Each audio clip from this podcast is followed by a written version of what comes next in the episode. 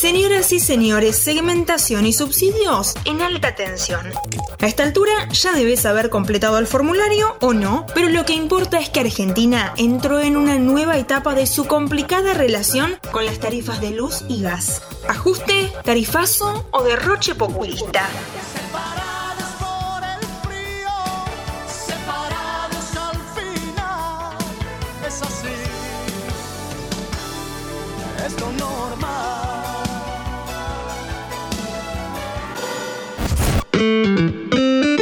Alta tensión. Hola, ¿todo bien? ¿Estás escuchando tu podcast sobre energía favorito? Claro que sí, alta tensión en interés general. En pleno invierno de 2022, el gobierno nacional finalmente decidió implementar la famosa segmentación de las tarifas.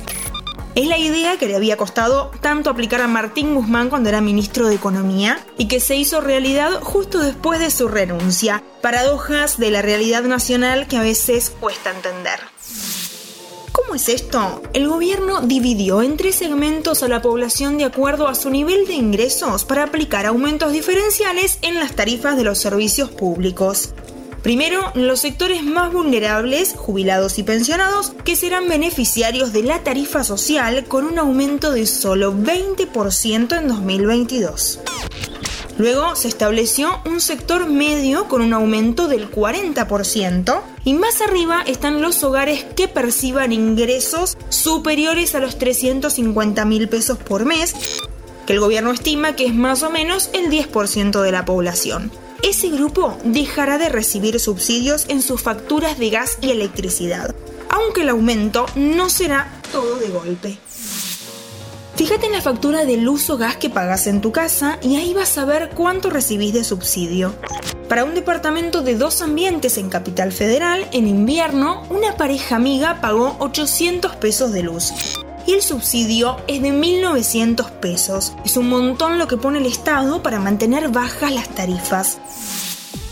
Lo que busca el gobierno sobre todo es reducir el déficit fiscal, que es una de las exigencias del Fondo Monetario, y no solo eso, sino que es una necesidad de la economía. En el primer semestre del 2022, los subsidios a la energía aumentaron un 38% en términos reales, es decir, por encima de la inflación. ¿Por qué ocurrió esto? Porque aumentó el precio internacional del petróleo y del gas y también porque lo que pagamos por tarifas se redujo en términos reales. La inflación subió mucho más que las tarifas, es decir, que en realidad bajaron. Guzmán decía que lo que no se paga con tarifa se paga con impuestos, emisión monetaria o deuda, y eso a la larga genera inflación. Y ahí nos vamos a lo más delicado del asunto porque aumentar tarifas también aumenta la inflación. Otra paradoja de la realidad argentina que a veces cuesta entender, pero que es muy real. Así que con este régimen ya implementado, lo que queda por ver son básicamente dos cosas. Primero, esto que decimos, la quita de subsidios va a generar más inflación.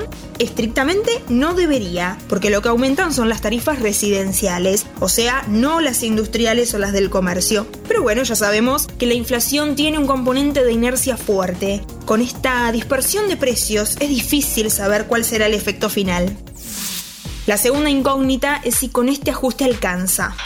¿Van a bajar los subsidios y por ende se va a reducir el déficit fiscal? Los números fríos marcan que no. No van a bajar los subsidios en términos reales porque las tarifas, como los salarios, van a subir por la escalera y la inflación sube por el ascensor.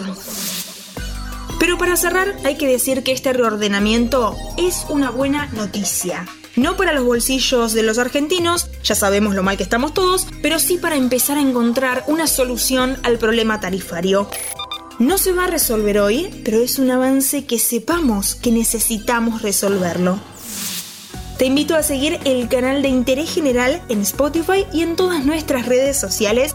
Gracias por escuchar este capítulo de Alta Tensión. Soy Antonella Liborio y te espero la próxima.